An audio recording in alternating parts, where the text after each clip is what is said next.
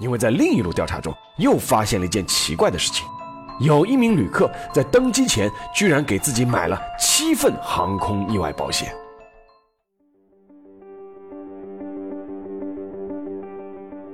历史不是一个个简单的年份，历史也不是一串串冰冷的数字。历史不仅有深度、有厚度，其实也有温度。行事有态度，做人有温度。我是馒头大师，欢迎来到历史的温度。让我们读懂过去，活好当下，坦面未来。各位听众朋友们，大家好，欢迎来到又一期的馒头说历史的温度。今天呢，我们还是继续空中浩劫这个专辑。前两次讲的那两场空难啊，啊，都是因为各种意外造成的，而今天我们要讲的这场空难却并非如此。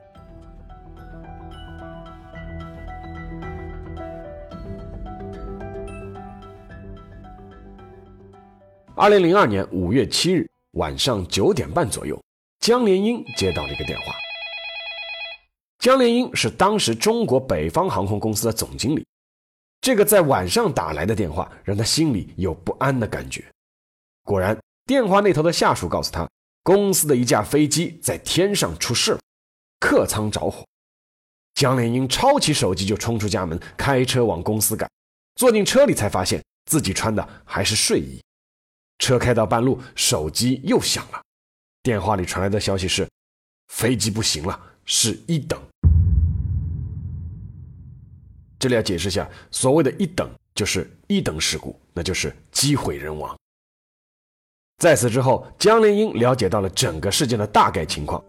二零零二年五月七日九点三十二分，大连周水子机场接到当时在傅家庄上空的北方航空公司由北京飞往大连的 MD 八二型客机的报告，称机舱失火，此后飞机便与机场失去联系。九点四十分左右，飞机坠落在北纬三十八度五十七点零六三分、东经一百二十一度三十九点九四一分的海面上。经核实，机上有旅客一百零三人，机组人员九人，全部遇难。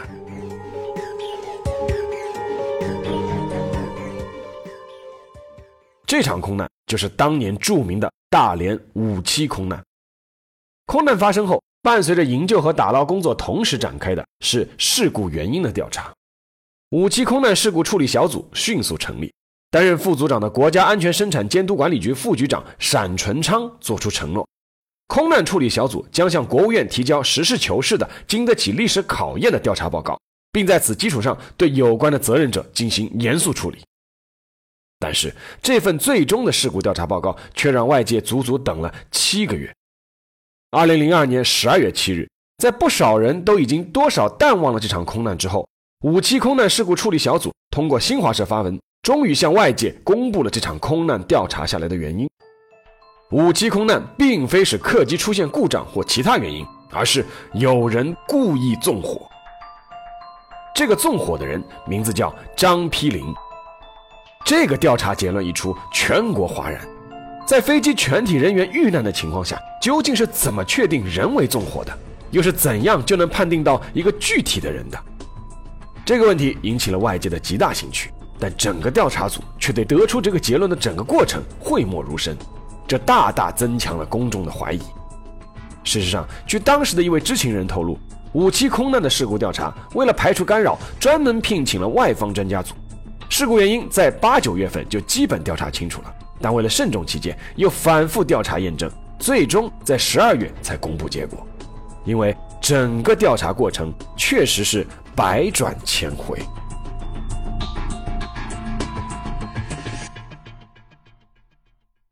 这场空难的原因调查，当然首先是从着火开始的。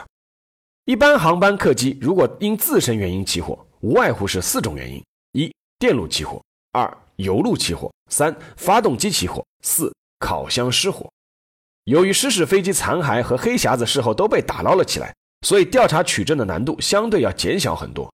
但通过调查发现，四个失火原因一个都不能被证实。北方航空公司总经理江连英在接受南方周末记者的采访时曾经表示：第一是电路起火不会这么迅速燃烧，从飞机残骸分析也否定了这种可能；第二是油路起火，MD 八二飞机的油路在地板下面，但飞机地板经检查并没有损伤。第三是发动机失火，但发动机在机舱外，火是在机舱里烧的，而且黑匣子捞上后还原了当时机组人员的录音，确认是机舱着火。第四是烤箱，烤箱是为机上乘客准备食物用的，也没有发现烤箱着火的现象。通过打捞起来的黑匣子调查，机组人员在起火后扑救程序合理，但火势蔓延非常快，短短几分钟内就让机舱内烟雾弥漫，大火熊熊。而后舱的客人大量涌向前舱，造成飞机重量匹配失衡，加速坠落。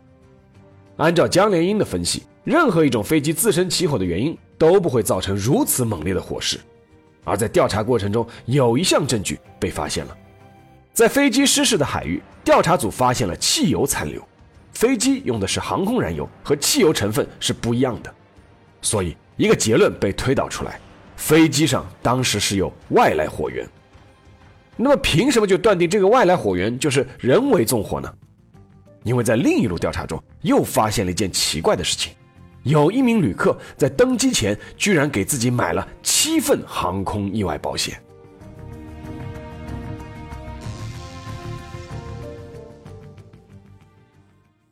这名旅客就是张丕林。在两千年代初，旅客购买航空保险的价格是二十元一张。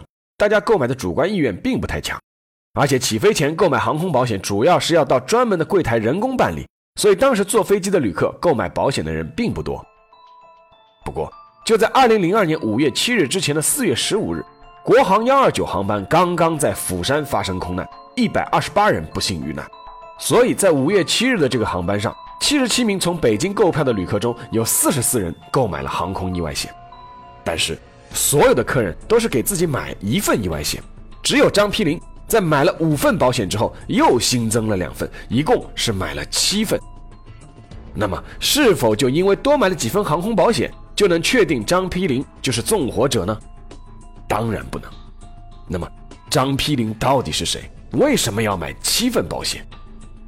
在案件公布后，南方周末的记者采访到了张丕林的家属。但是，根据报道，公众虽然了解了张丕林的身世，却在某种程度上陷入了更大的怀疑，因为张丕林他一直是有买保险的习惯。张丕林，一九八三年从大连考入南京大学物理系，一九八七年本科毕业后又考取本校物理系的研究生。一九九三年，张丕林和妻子李云结婚，妻子李云毕业于南京大学哲学系。张丕林在一九九零年毕业后，分配到大连市公安局户籍处搞计算机工作，因为房屋分配问题，离职去大连一家电脑公司工作。之后呢，还在一家外贸公司做过管理层，直到二零零一年八月自己辞职下海开公司，开的呢是一家装修公司，有十多名员工。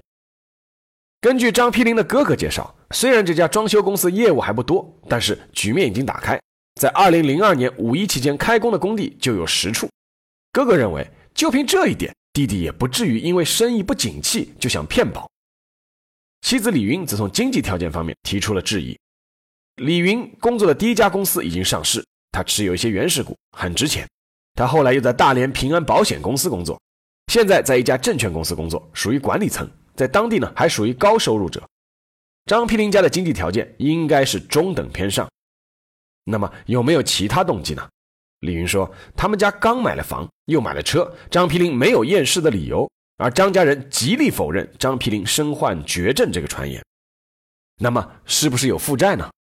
按照张皮林家人的说法，张皮林只有三个债务：一个呢是公司里三万三千元的装修材料款，这属于正常欠款；第二个呢是去年贷款买了一辆东南富力卡豪华商旅车，每个月呢要还贷款五千元，还需要一年半的时间呢就还清了。”第三个呢，是他们家买了环海公寓的房子，也是贷款买的，总价五十万，亲戚呢支持一部分，剩下也不多。张平林夫妇收入都不低，还清房屋贷款应该没有问题。那么关于保险呢？李云给出的解释是，他在保险公司工作过，所以一家人的保险意识比较强，认为买保险是家庭开支的一部分，所以家里面一直会买各种保险。张平林哥哥透露，弟弟买车的时候，保单上所有的险种他都买了。每年的保险金额要近八千元，而且张丕林在二零零二年四月前后出过三次车祸，被吓得不轻。唯一的异常是妻子李云说的。他说，五月七号这天早上，张丕林和往常一样去公司上班，但到了下午五点多，忽然给妻子打了个电话，说人在北京了，然后晚上会飞回来。张丕林在电话里有没有说其他的话？据妻子李云说，并没有，就说回来再说。当天，张丕林给妻子发来了短信，告知航班号，但李云以为丈夫是第二天才会回来，所以就睡觉了。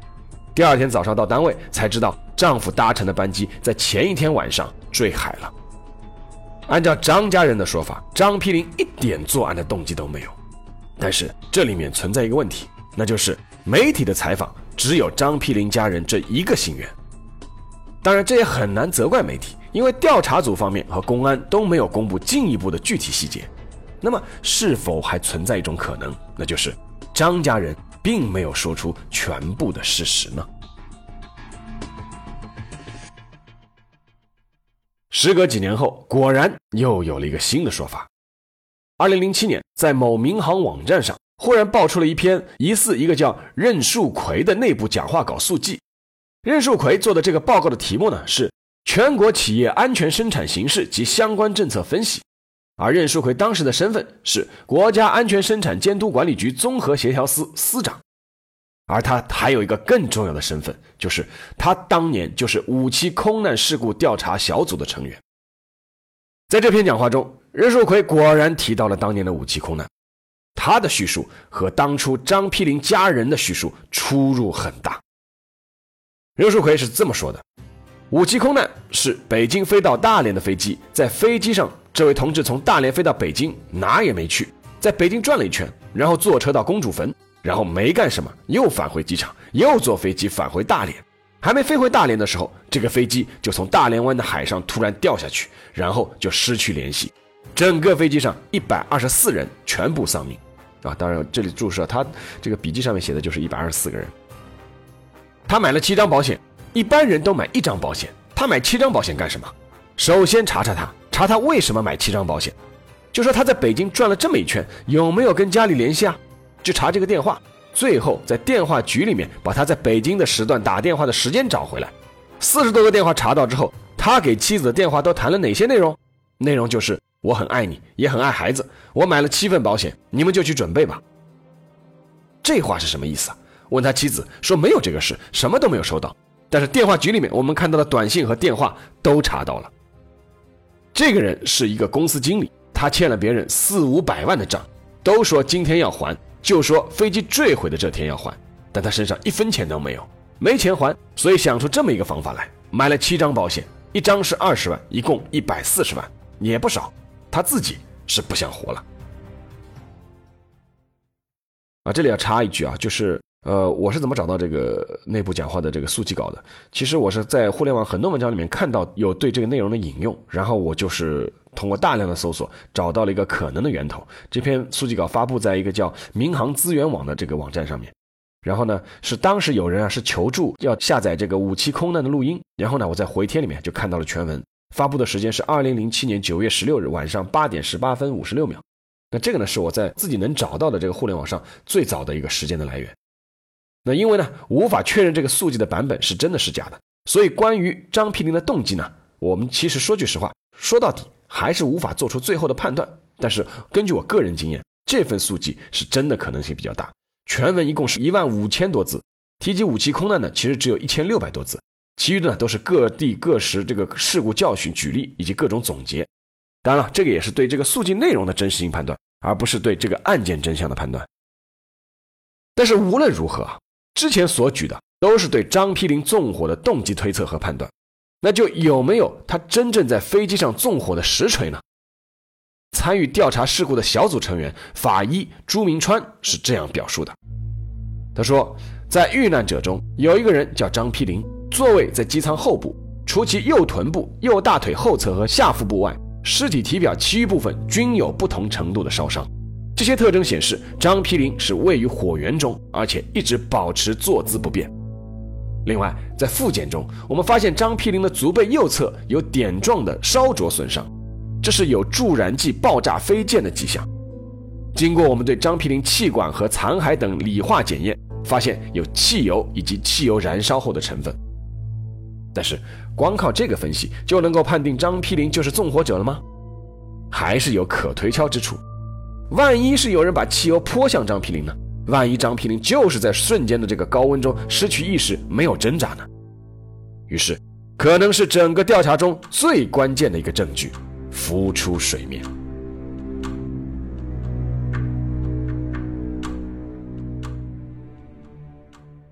关于这个证据，目前的说法来源我找到了两个。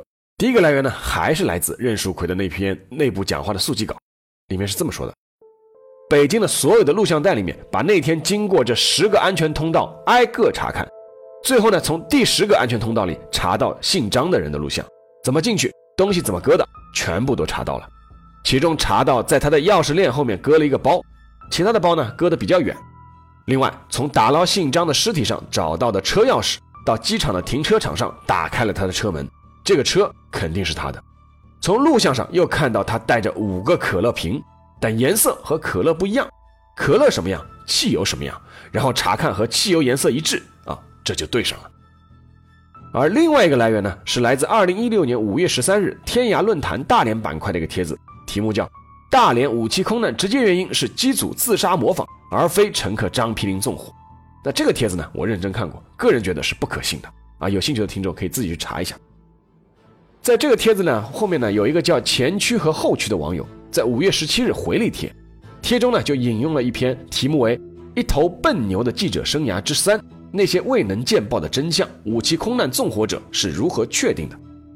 这篇文章的作者应该是当时大连的一个记者，写文章的时间呢应该是在二零零九年。在这篇文章中啊。这个记者详细回忆了2005年6月28日他去参加的一个安监口的会议，是一位国务院参事给大连的乡镇街道以上领导干部上的安全课。上课的这位国务院参事呢，还有个头衔，就是国务院办公厅应急救援工作小组副组长，他的名字叫单纯昌。没错，就是担任当年五七空难事故调查小组的副组长的那个单纯昌。在讲课中，单春昌果然也讲到了武器空难，果然讲到了当时是怎样确定汽油是张丕林携带的。他是这么说的：这个下了很大功夫，因为每个乘客携带的物品都要通过安检，安检是有录像的，于是调出当时的录像，一件一件行李进行分析，最终剩下一些装有瓶子的箱包。但是安检 X 光拍摄的录像无法确认瓶子中装的都是什么液体，等于无法确认到底是谁带的汽油。这个让专家很头痛。终于呢，有人想出一个笨办法，就是模拟当时的场面，把装有汽油的瓶子通过安检，对拍摄出来的画面进行分析，并与前面的画面进行比对。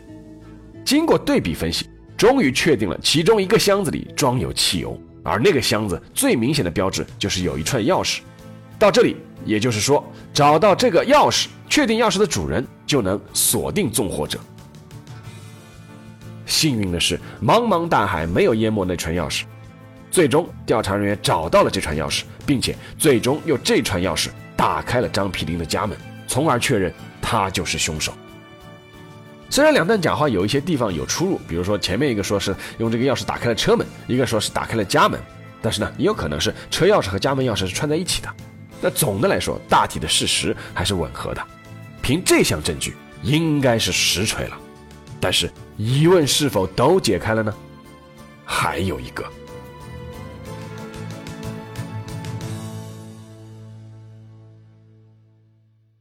这个疑问就是：既然事实已经如此清楚了，为何当初不向公众公开？一个最可能的原因就是怕引起模仿。为什么呢？因为武器空难证明，当时中国的机场安检仪器无法检测出瓶子里的液体究竟是什么成分。南方周末的记者当时采访了中国民航学院安全科学与工程学院院长王永刚。王永刚的观点是，对于空防来说，很多空难细节都是保密的。为什么呢？比如暴力影片，青少年看了有可能模仿；许多犯罪或者侦查片，在涉及到一些具体细节时都不会描述出来，是因为担心犯罪分子的手段会更高明和专业。那么，证明张丕林纵火的证据为何不能公布呢？王永刚认为。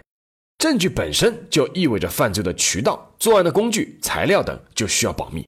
有的空难和涉及到国际关系和社会稳定，所以在处理这些事件时，有关方面非常慎重。而中国民航学院教授、民航安全科学研究所所长孙瑞山则认为，如果遇到类似情况，国外也有个时间限制。如果公司的系统有缺陷，有关部门会勒令其改正，甚至采取严厉的处罚措施。如果该缺陷短期内是不可能改正，则还是要为他保密。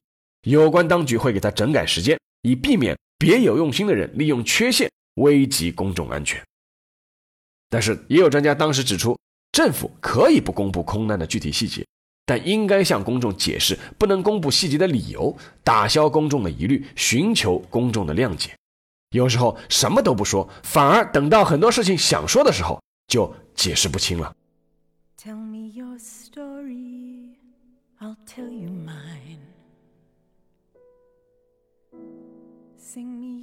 下面进入馒头说时间。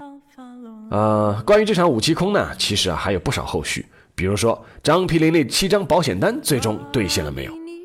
张丕林的家属在二零零二年十二月六日被公安部门告知。本次飞机失事是因为张丕林的纵火造成的。按照相关法规，保险公司最终拒绝赔付张丕林的七张保单。又比如，关于那天机场的安检，后来录像证明张丕林还在旅行包里带了一把大剪刀，但安检却没有检测出来，原因是那时候正好交接班。后来涉事人员被开除，相关领导受处分。